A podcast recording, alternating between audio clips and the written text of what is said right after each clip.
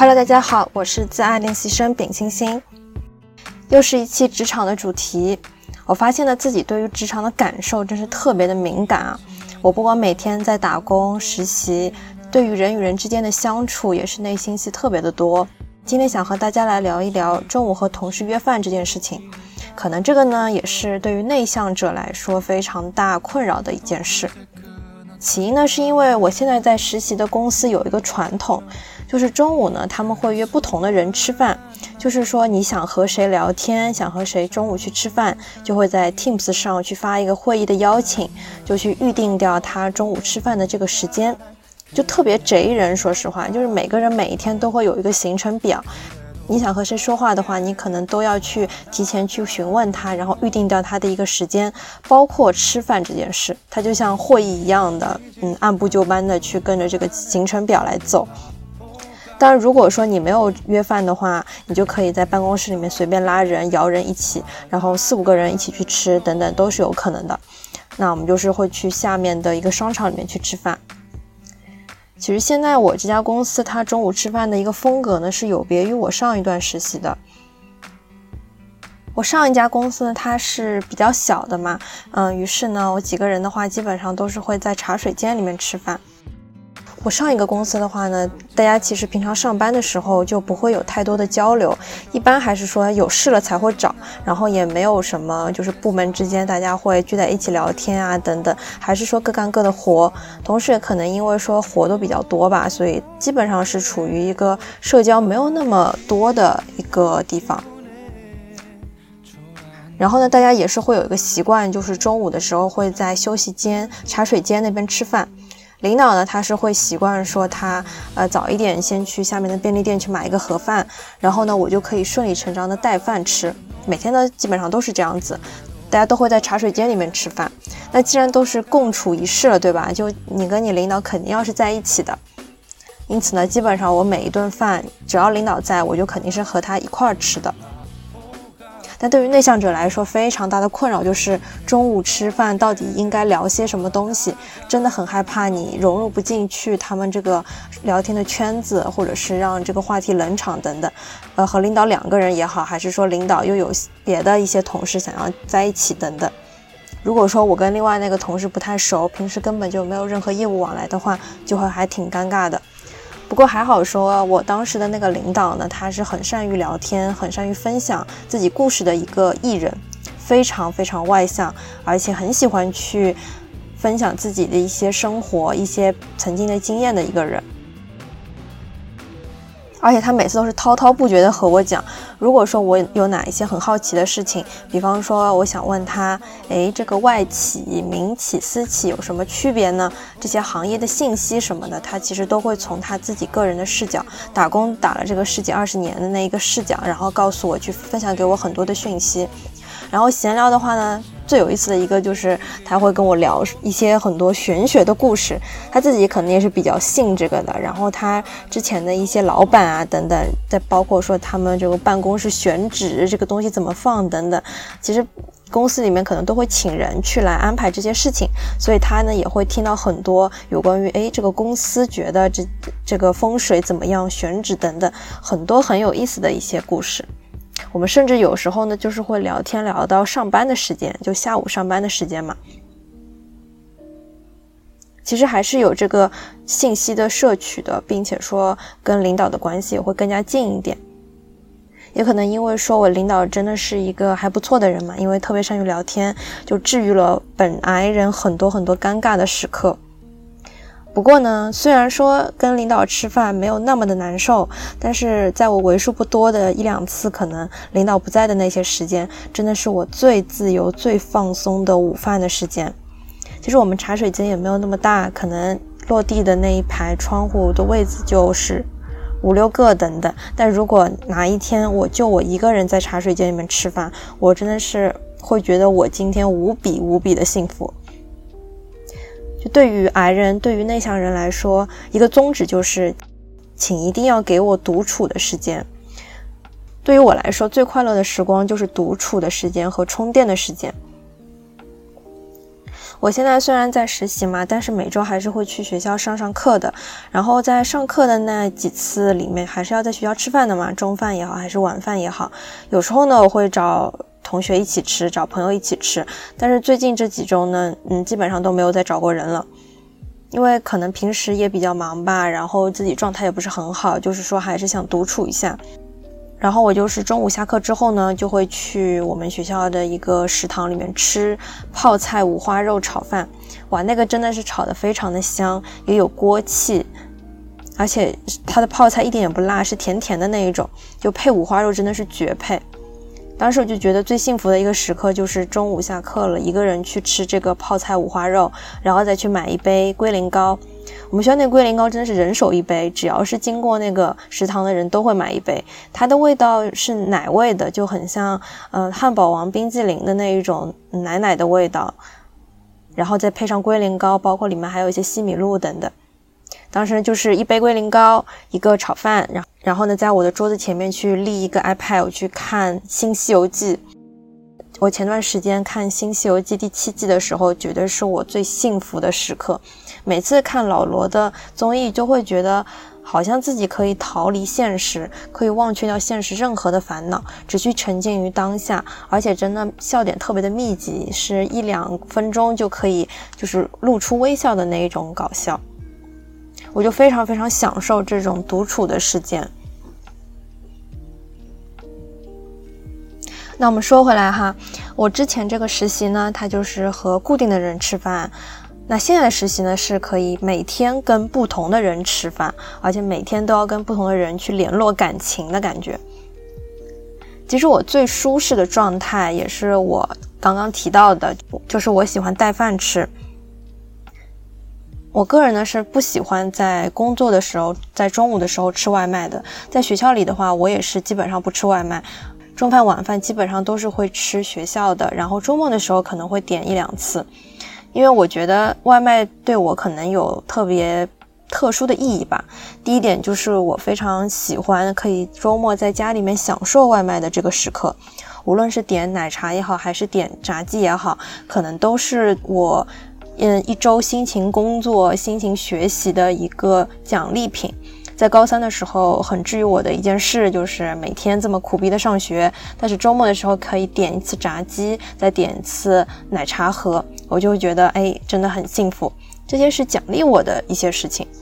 如果说我上班吃外卖的话，我可能觉得它只是为了温饱就可以了。但是呢，我想给我自己的周末留有一种，哎，吃外卖的一个新鲜感，一种奖励的新鲜感在。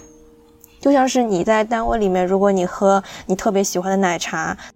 但是呢，你的工作又特别多，你要忙这忙那的，你就无法全身心投入的去享受你这个奶茶。我就很希望说，我可以在家里面安安静静的一个人去独自享受这个奶茶，而这个时候呢，奶茶也好，还是外卖也好，它都是可以提升我生活的一个幸福指数的。因此的话呢，我还是喜欢可以。中午的时候去带饭吃，在单位里面也是这个样子的。嗯，我觉得家里面吃的东西呢，会让我觉得更加的舒适。嗯，虽然说它没有那么的有新意，但是绝对是吃的最舒适的。它没有像别的什么，嗯，什么炸鸡啊，啊等等什么炸猪排饭啊这种那么的油腻。家里面的菜毕竟都是很干净的嘛，我也比较习惯这样子的生活节奏。那第二点，为什么我更喜欢带饭而不是吃外卖呢？那就是因为这个真的是在商场里面吃一顿挺贵挺贵的。就如果你和同事一起出去吃的话，你吃个餐厅，你起码要六十块钱。我我上个月的话有记了一下账，就我可能我的生活费是两千块钱，但我其实用的不是很多，就可能一千五这样。但我发现说，我竟然在单位里面吃饭，一个月里面可以花到四百块钱。但它就是占我的生活费里面就非常大的一个比重嘛，可能四分之一、五分之一这个样子了。我就会算一笔账，我这个四百块钱，我真的有花对地方吗？我跟我的同事去联络感情，我真的可以从他们那边获取到哪一些讯息吗？或者是情绪价值等等，我真的可以获得这些吗？还是说我只是想找个搭子，我们一起中午去吃个饭？因为说我没有带饭呢？今天中午也是约饭的嘛，嗯，然后吃了一个西餐店的一个意面，这个意面一份要六十八块钱的奶油蘑菇意面，呃，量的话其实不算多，我这种小胃口的人都能吃完，那它那个味道真的特别的淡，然后里面的培根呢也就这么一两块，就越来越搞不懂为什么要去吃这种西餐厅，但是既然是和同事联络感情嘛，我觉得这也是有必要的一个投入。那接下来呢也提到了，就是我为什么会不选择带饭呢？可能也是因为我们公司的文化吧，就是我们可能人与人之间是需要社交的，是需要和不同的同事去建立关系的。每天呢跟同事 A 吃饭，又和同事 B 吃饭了，就大家彼此之间都要吃吃饭，然后联络联络感情。而我也问了我妈妈嘛，我妈妈现在她是在私企工作的，但是她每天都是有固定的饭友。就和他的领导一起吃，就不会去找别的人，就不像我们就是广撒网。我就觉得我们公司就像皇帝一样，每个人都是皇帝，然后你要雨露均沾，你每天要翻牌子，而且你还不能冷冷落任何一个人。但如果说你每天有个固定的饭友，这不香吗？就不用去思考说我今天应该跟谁吃饭，跟谁社交，你只需要和那个比较亲近的那个熟人一起。有这样子的一个社交就 OK 了，就相比相比较下来呢，就没有那么的累。同时呢，我还有个顾虑，就是我有点害怕我带饭会不会被人讲。其实我带饭有一部分原因是因为我自己人比较娇气，有时候会觉得，哎，这个食堂里面的饭不是很好吃，然后。下课这中间的这个时间可能会比较紧张，因此呢，有时候我去上学的话也是会带饭，然后去带到食堂里面去吃的。但带到食堂里面，我就不会去在意任何的眼光。我奶奶有时候也会说嘛，就是会害怕别人觉得说家里面很穷很苦，竟然是连这个食堂也吃不起等等。但是我在学校里就没有这种感觉，可能因为说我在食堂里面就是谁也不认识，自己管自己的，我也是自己吃自己的，我就不会去在意说别人是否有介意我说你是否带饭啊什么的。我带饭纯粹是为了我想自己吃的开心一点。但是呢，我在单位里面认识的人多了之后，就是有点害怕，就怕那些同事的眼光会觉得说你这个人是不是要省钱，所以才这么做，就会有很多的顾虑。外加说我们这个公司的文化是需要和不同的人去吃饭、去建立关系的，就很难说你每次上班你要呃每每天都带饭等等，就是挺难做到这一点的。嗯，现在呢，我就是一周出勤三天，然后可能会带一天饭这样。嗯，如果哪一次什么领导他们都不在等等，然后我会带饭。我现在也只能保持这一点了。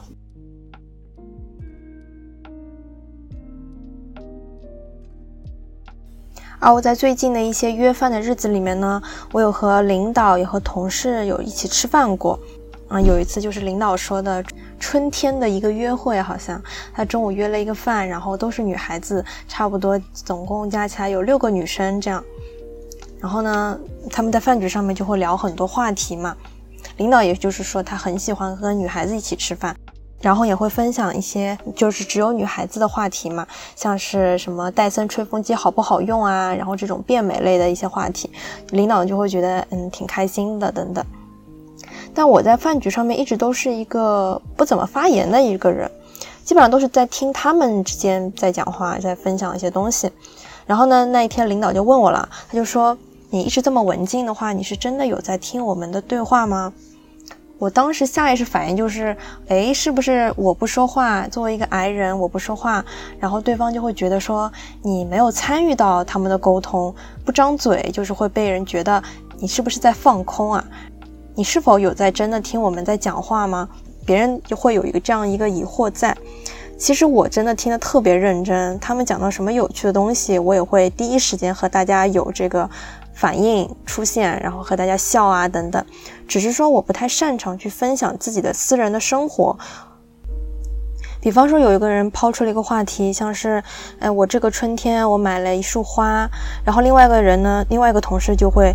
一下子就接茬，然后就会说：“我家里面我妈妈也是一直在养花的，养的怎么怎么好，养的什么什么品种的花。但是我养的话呢，就是一下子就缺水了，然后就是养不活。”不过呢，我发现说哪一种花很好养，哪一种花就很难养，就会非常多的一些话题的分散的一些讨论，然后分享自己生活当中的一些趣事。但是我有时候呢就接不住这个茬儿，同时也没有说这么容易的就一下子想到和我有关联性的一些故事，和大家这么迅速的就分享出来。我自己的分享欲好像没有那么的强，就是如果是在这样的关系里的话，在这种同事之间的关系里的话，我就不太去擅长分享自己的私人生活。于是呢，我就在思考了，我是否是一个两面派呢？我在我在我同事面前一直听到的评价就是你特别的文静，你不怎么讲话。但是我在我朋友面前，或者是我在我家人面前，我也是这么不爱说话的吗？难道我就是有这个性格的割裂在吗？于是呢，我就思考了一下不同的情境之下，呃，不同的饭局上面我的一个状态。比方说我在奶奶家里面吃饭的话，我就记得有一个瞬间，就是我们家里面所有人都到了，什么娘娘也来了，爸爸也来了，然后。还有我表哥等等，他们都在的情况之下呢，我们整个圆桌上面基本上都是听娘娘还有我爸爸两个人之间在主导对话。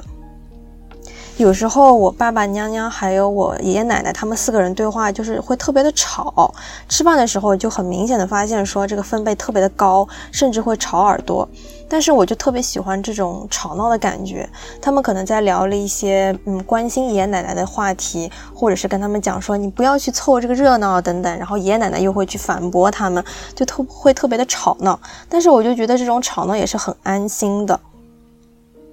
我就记录了有一次呢，是想大家讨论说奶奶这个生日，奶奶的八十岁的这个生日到底应该怎么过。然后奶奶她其实是一个很喜欢聚会的一个人，他很喜欢召集自己的什么嗯姐姐啊、妹妹啊等等，然后一起去吃饭嘛。借着这个由头的话，可以很好的去庆祝一下。但是当时正好是疫情那会儿嘛，可能还是会比较介意说是否会有这种聚集性的行为。因此，奶奶就跟嗯娘娘还有爸爸提说，要不还是算了吧，就不要聚会了。但是呢，我们就会劝他们说，你要及时行乐，说不定以后又封住了，还不如当下就立刻把这个呃宴席给办掉等等。所以可能会围绕这一个问题，大家会来来回回的去吵，然后有不同的立场。但也就是看着他们来来回回的吵，这种吵闹的饭桌上面的一个氛围，他们虽然说是在吵架，但是也是。站在一个为彼此关心的一个视角上面去吵的，就会觉得还挺温馨，特别安心。我虽然不用讲话，但是我觉得我也很好的去融入到这个家庭里面了。因此，在这样的情形之下呢，我是作为一个倾听的角色的，我觉得是让我非常舒适的，甚至会让我觉得很幸福的一个瞬间。那对于我朋友来说呢，其实我好像发现我们彼此之间是没有那种，呃，如果一个话题落下了，就是场面上面冷下来了，但是必须要去找一个新的话题，继续要把这个话继续接下去聊下去的这个顾虑，我们是没有这种顾虑的。还是我们上一次一起吃饭嘛，去吃那个潮汕菜嘛，然后我们给每个人都点了一只乳鸽。但乳鸽吃起来大家都知道的很麻烦，然后你还要戴手套，很专心致志的吃。有一个瞬间，就是我们几个人所有人都低着头，然后特别认认真真的去吃那个乳鸽，但是没有任何人会觉得不自在，大家都非常专心致志的去花个一两一两分钟或者好几分钟的时间，什么谁也不说话，就在那边吃乳鸽。可能这也是有别于同事的关系的吧。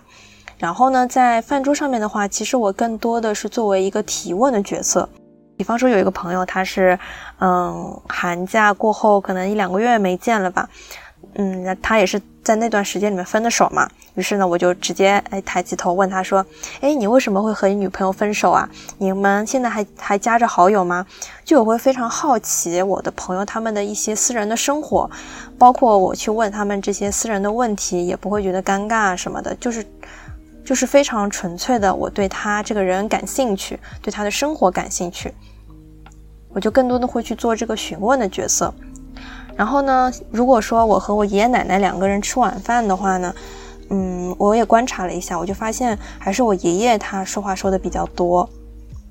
在之前呢，就是爷爷有聊到说，嗯，家里面的一些其他的奶奶，他们上山下乡回来的一些故事，基本上都是爷爷在去分享这一些瞬间，这一些碎片。他去了哪个地方，然后去接了谁回来，然后他们现在在哪里读书，在哪里工作等等。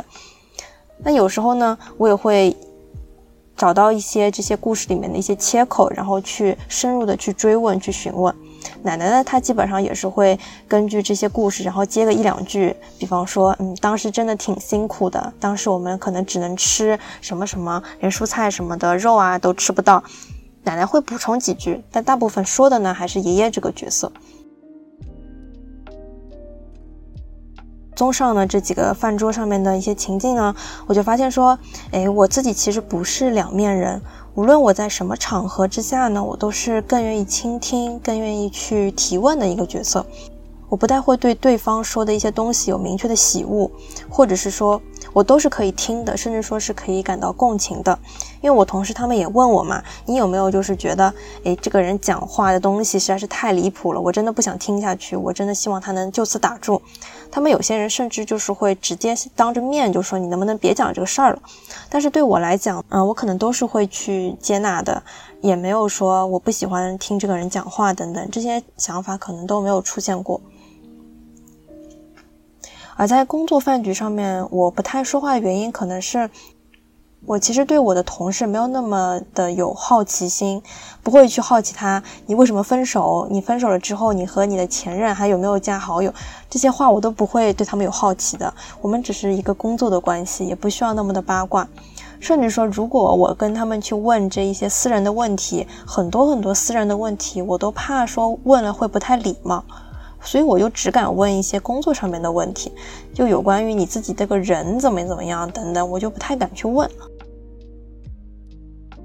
啊，对于内向人来说的话，就是内心的活动比较多嘛，就面对饭局，其实是更喜欢去吸收这个信息的，而非说去自己输出很多东西。对于有些人来说，可能输出去讲话是一种疗愈，是一种放松。那对于内向人来说，嗯，和人相处的时候，还是更喜欢去在他的身上面去发掘一些东西，去吸收到一些对于世界的一个感知，是我们了解这个世界的一个触角。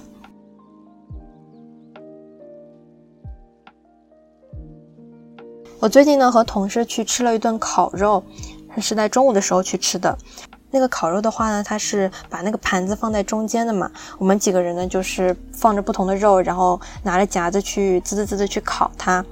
中间它的那个烤肉的响声其实还挺大的，而且它那个餐厅里面的 BGM 的声音也特别的大。于是呢，我就发现，哪怕我们四个人不需要说话，但是这个环境音也特别的吵，包括说这个烤肉的滋滋滋的响声，还有音乐的声音。这种吵闹就好像没有必要说你你们之间一定要去讲话才可以去避免这个尴尬，因为这个烤肉的响声就已经避免了一些需要说话的尴尬的时刻了。我当时就觉得特别的万幸，可能也是因为说刚刚讲到的和同事吃饭，其实只是想找个搭子一起吃饭，吃完饭了之后还是要去工作的嘛。而我在前几天看春季露营，就是《新西游记》他们几个人的一个春季露营，里面的他们有一个场景，就是他会在夜晚里面去烤火，就是烧一些木头啊等等，然后在春天的一个夜晚去听那些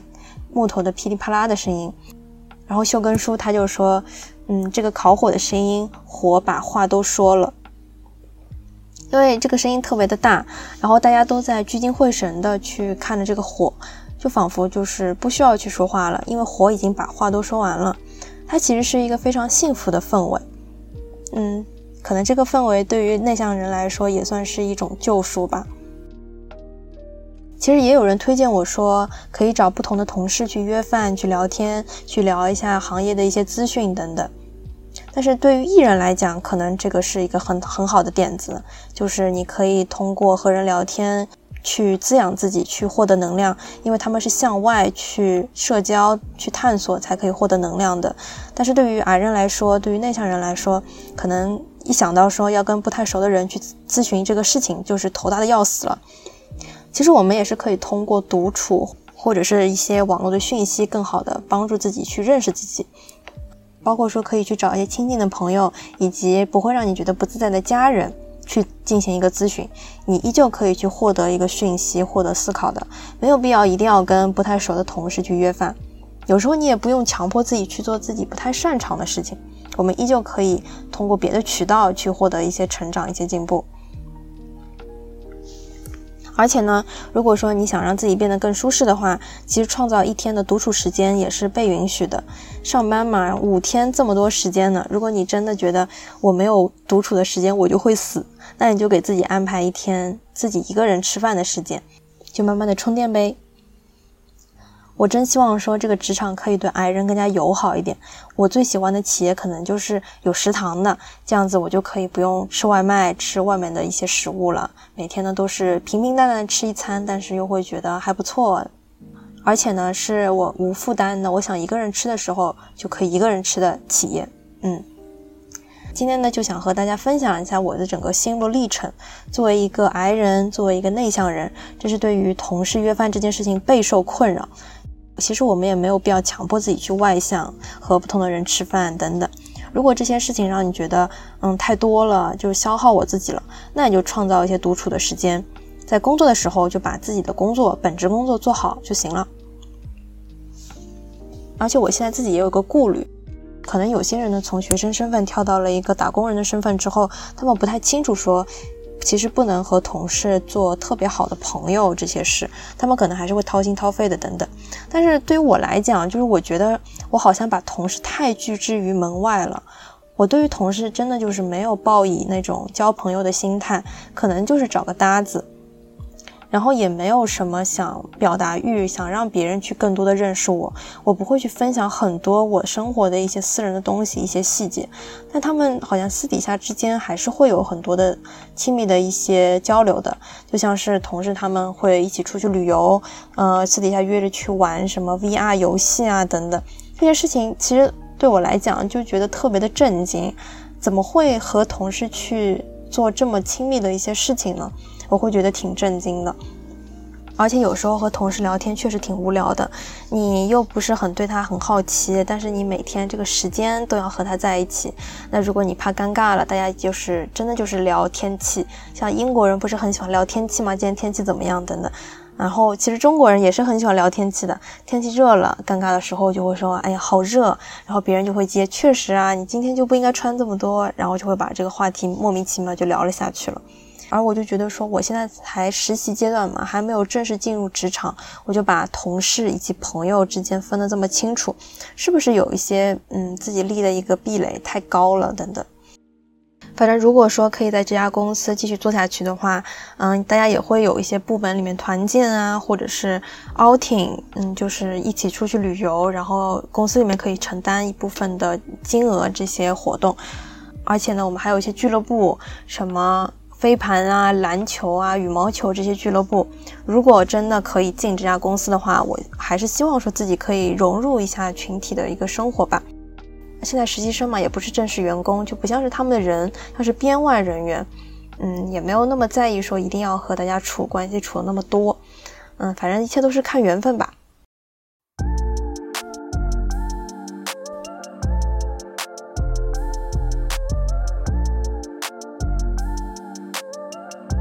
同时，你也可以在网易云音乐、QQ 音乐、苹果 Podcast 搜索“自爱练习生”找到我。欢迎你在苹果 Podcast 里给我打分。目前呢，也已经开放官方微博喽，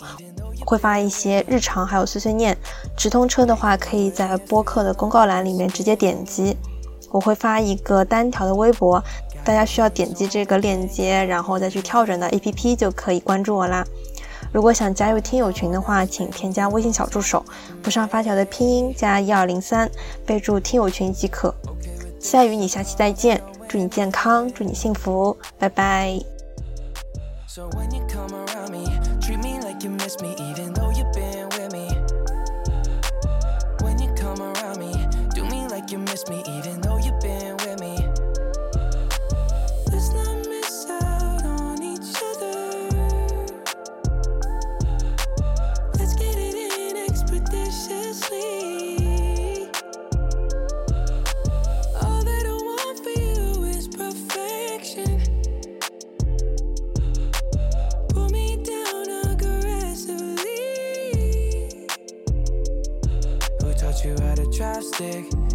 Fool with it, love the way you fool with it.